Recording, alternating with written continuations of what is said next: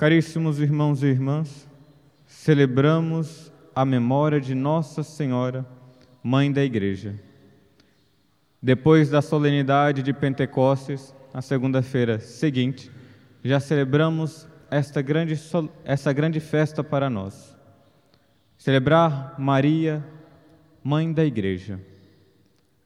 Ela que esteve presente de modo muito singular acompanhando até os discípulos. Lembremos que Nossa Senhora estava no cenáculo, mesmo que ali no andar de baixo.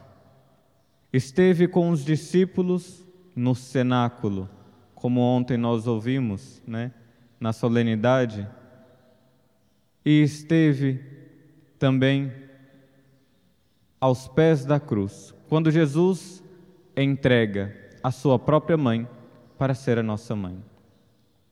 E celebrar Maria, mãe da igreja, é lembrarmos que nós somos membros do corpo de Cristo.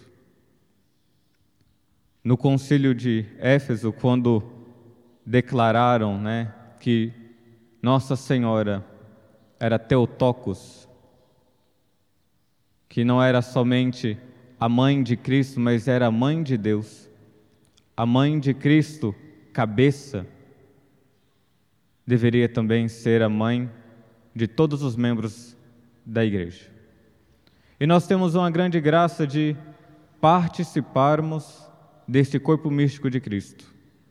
Quando nós somos batizados, nós nos tornamos membros deste corpo místico que é a igreja. Uma mãe, ela não só gera, mas ela educa, ela nutre, ela reza pelos seus filhos. E é isso que a Virgem Maria faz com cada um de nós. Ela nos gerou no ventre da igreja, ela nos nutre, ela nos fortalece. Nós, como os filhos dessa Mãe de Deus e nossa mãe, devemos pedir cada dia mais esta graça de se tornar um bom filho para ela.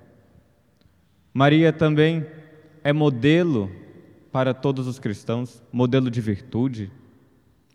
E a virtude que hoje nós escutamos no Evangelho, desculpa, escutamos na primeira leitura, de retirada dos Atos dos Apóstolos, é de que Maria estava junto com os discípulos e eles eram assíduos à oração.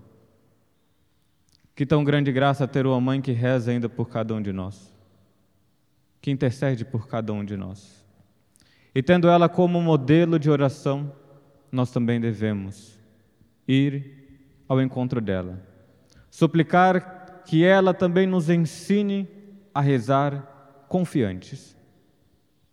Ela que se entregou ali na cruz por cada um de nós, que rezou pelos filhos que viriam depois de Pentecostes, muito silenciosa, se entregava à oração por cada um de nós.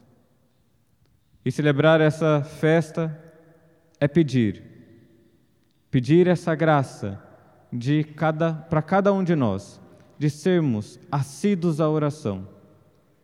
Depois de celebrarmos Pentecostes, que terminamos a, as festas, o tempo pascal, temos a graça de iniciarmos um novo tempo, retomarmos um novo tempo, celebrando essa festa da Virgem Maria. Que ela possa interceder por cada um de nós e termos consciência e termos fé que ela caminha com cada um de nós. Nós, que somos seus filhos, tenhamos ela caminhando conosco, segurando em nossas mãos, para um dia encontrarmos ela no céu, onde ela nos espera, confiantes, intercedendo por cada um dos seus filhos que ainda estão aqui na terra, na luta. Que Nossa Senhora possa interceder por cada um de nós. Louvado seja nosso Senhor Jesus Cristo